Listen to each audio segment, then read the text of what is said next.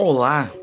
Quem nunca fez uma confusão entre Estado e governo, tratando como sinônimos? Então, nesse episódio de hoje, vamos tentar deixar claro o que é o Estado, a origem do Estado, navegando por quatro vertentes, né? quatro autores: Hobbes, Locke, Rousseau e o Hoppenheim. Cada um tendo uma visão um tanto distinta da instituição do Estado. E também vamos entender um pouco da história. O Estado moderno, o Estado-nação que temos hoje, o que tivemos antes e que tipo, que outras formas de instituição políticas temos na atualidade. E também deixar claro o que é Estado, o que é governo, o que é nação, o nation building, state building entre outros termos que fazem confusão na cabeça de quem está tentando entender o cerne, a base da administração pública, que é principalmente o funcionamento e o que é o Estado. Vamos lá?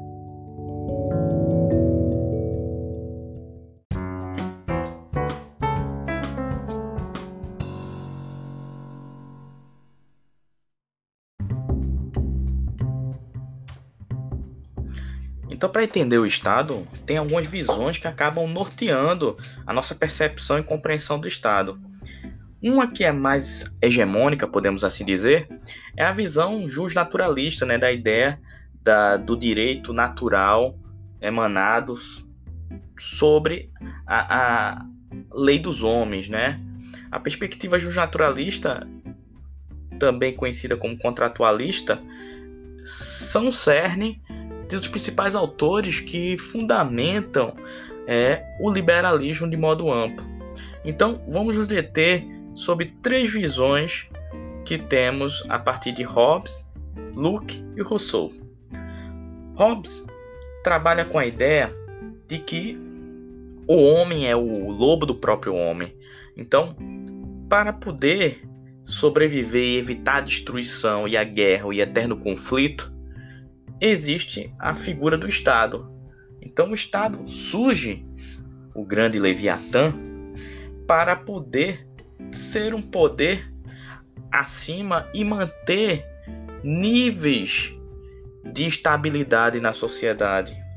Então, ninguém individualmente está acima do poder do Estado. O Estado é o detentor, é o monopólio da, da força, o monopólio do tributo é de, do auspício do Estado. Então, o Estado surge para dominar o instinto destrutivo que teriam os seres humanos. Numa outra vertente, temos o Luke, John Luke, que trabalha com a ideia que o homem não é lobo do próprio homem, mas sim que há necessidade da existência do Estado, desse ente maior que está acima do cidadão, para que possa dirimir os conflitos e possa dirimir principalmente os conflitos de interesses individuais existentes na sociedade.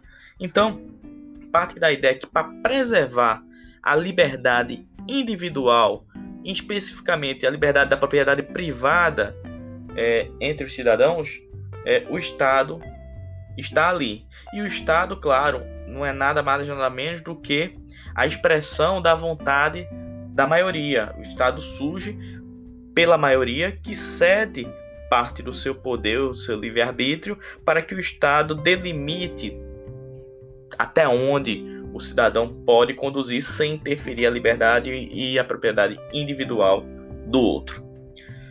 Rousseau, uma visão um pouco mais é, é, romântica, trabalha a ideia de que o Estado é nada mais nada menos do que a emanação das vontades da população e que o Estado exerce seu poder em nome do povo. Então, o governante, que é aquele grupo ou aquela pessoa que transitoriamente está sobre a condução do Estado, se olharmos no poder executivo, é responsável em representar o interesse do povo e intervir para que seja respeitada a coletividade e as relações harmônicas entre o povo. Então, essa é um pouco das visões que são um tanto incrementais sobre a origem ou a condução do Estado. Então, a seguir vamos falar um pouco de uma outra corrente que tem uma visão um pouco diferente, que é a visão do Oppenheim.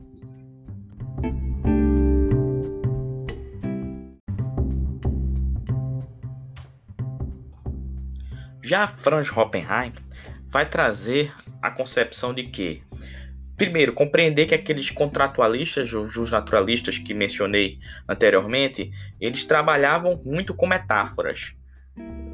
Haja vista o trabalho, por exemplo, do Thomas Hobbes, quando traz a discussão do Leviatã.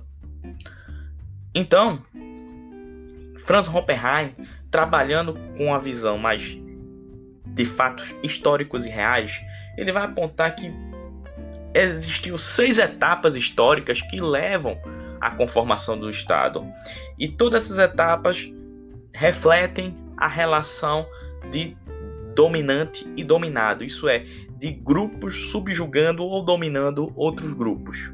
Então, ele vai pegar na história, ele vai dizer, olha, no primeiro a gente tem um fato histórico que é a pilhagem, que é nada mais nada menos o que o ato que existia que existiam pastores e aldeões camponeses, trabalhavam no plantio, por exemplo. E o que acontecia?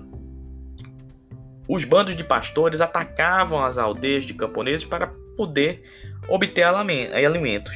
Só que toda vez que ocorria isso, ocorria um, um confronto, onde existia perda. Como assim?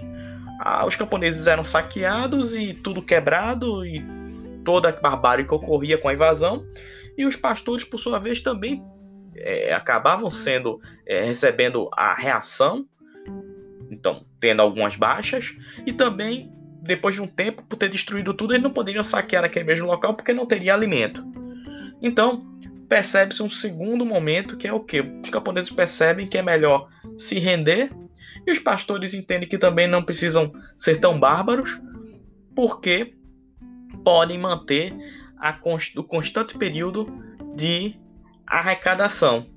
Então os camponeses começam a entregar o produto e os pastores acabam não necessitando atacar e destruir. Então, o momento da trégua. Então, isso fica tão sedimentado, tão institucionalizado, que o que ocorre? Os camponeses é, ficam suscetíveis também a outros grupos de pastores que possam vir atacar.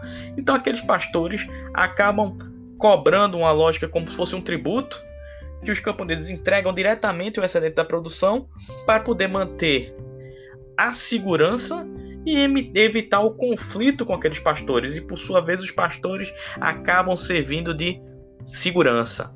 Percebam, o primeiro elemento ou dimensão de monopólio do Estado que existe até hoje, que é o monopólio da, do uso da força e da segurança, acaba surgindo daí, dessa ideia. E o monopólio na cobrança de tributo. O tributo surge para poder garantir a segurança. Então, esse grupo de pastores e grupo de camponeses acabam tendo uma relação de regularidade, de entrega de excedente e proteção de um lado e de outro, né? Logo, começa a ter uma lógica de que os pastores começam a ficar mais próximos daquele grupo de aldeão que entrega o seu excedente com regularidade. Então começa a ter uma união territorial entre as duas comunidades de pastores e de camponeses, sendo que um grupo dominante, que é o grupo dos pastores, e um grupo dominado, que aceitou ser dominado, dos camponeses. E aí começa nessa lógica de proximidade surgir algumas figuras ou um senhor que começa a regular todas as tensões entre os grupos. Então, logo, aquele senhor vai ter um monopólio e, com a proximidade, começam a ter gerações que são mistas de mulheres, pastor, mulheres de camponês, mulheres camponesas, homens pastores e começa a misturar aquela, aquele grupo em um grupo só, mas sem perder a lógica de que a força e o poder de dominação fica com um grupo de pastores. E daí surgiria o Estado. Então, essa é a visão do Franz Oppenheim, olhando historicamente que o Estado surge dessa relação de dominante e dominado, onde um grupo subjuga e domina o outro. E aí vamos seguir depois entendendo um pouco mais da origem do Estado.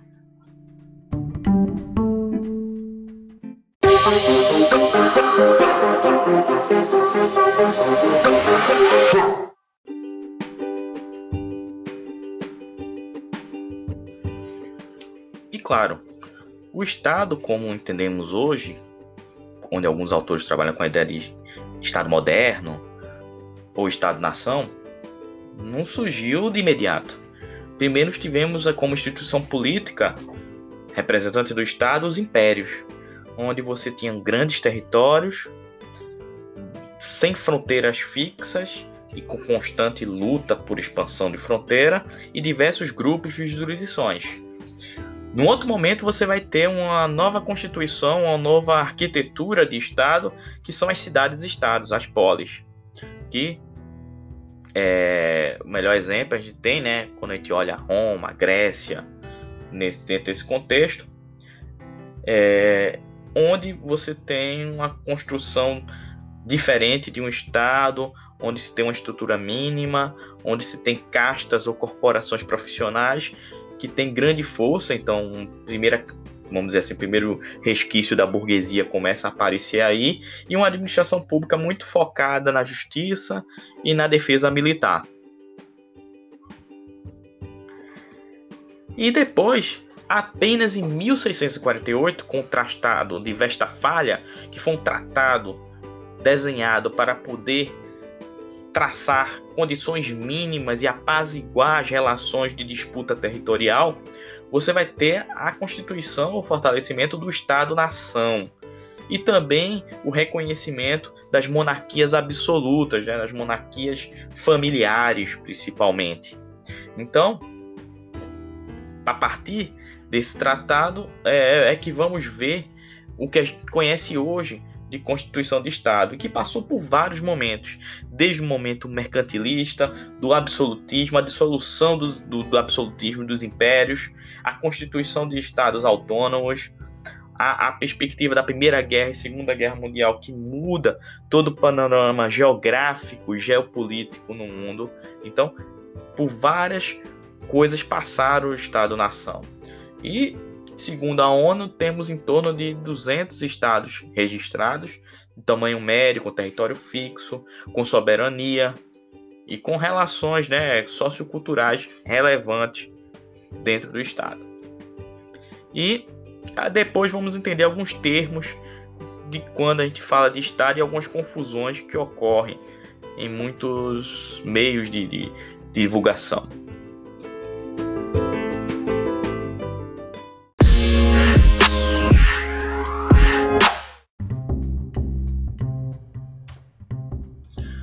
E agora vamos dirimir alguns termos quando a gente sempre fala Estado, administração pública surgem.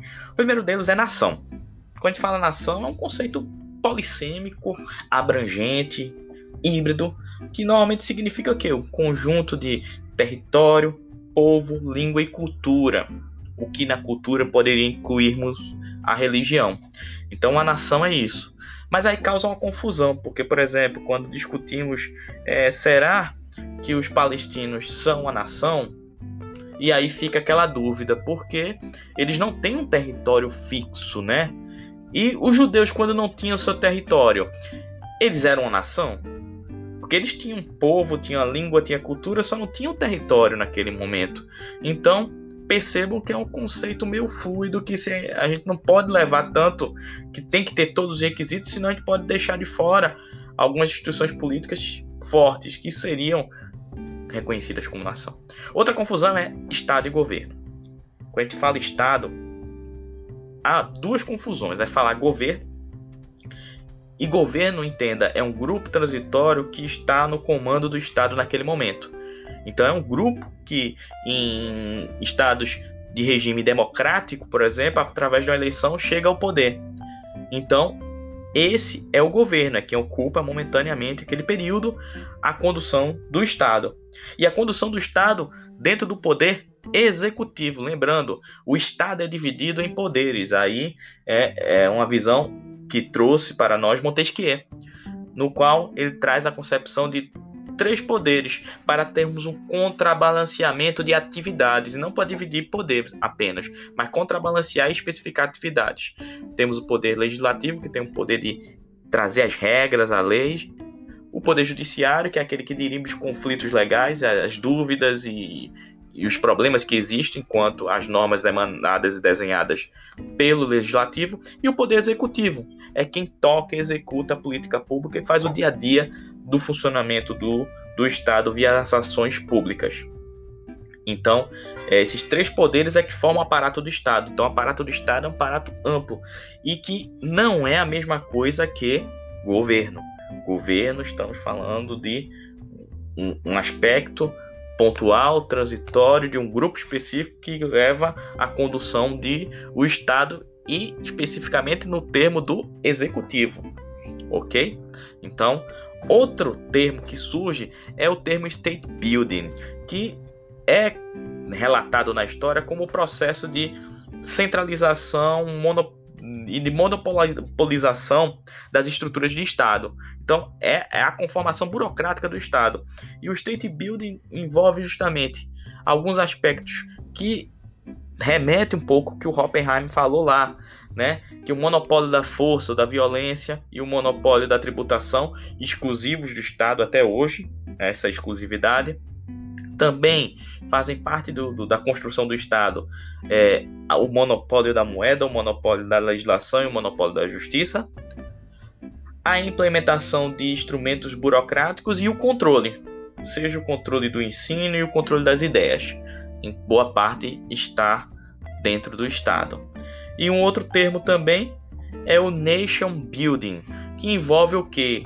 A criação do, do espírito de nação, do espírito próprio que diferencia um, uma nação de outra nação, uma identidade, um, um, algo em comum que diferencia uma comunidade de outra comunidade, que é a língua, a religião, símbolos como hino, bandeira e elementos nacionais como dias oficiais ou regimes oficiais. Então isso seria o nation building.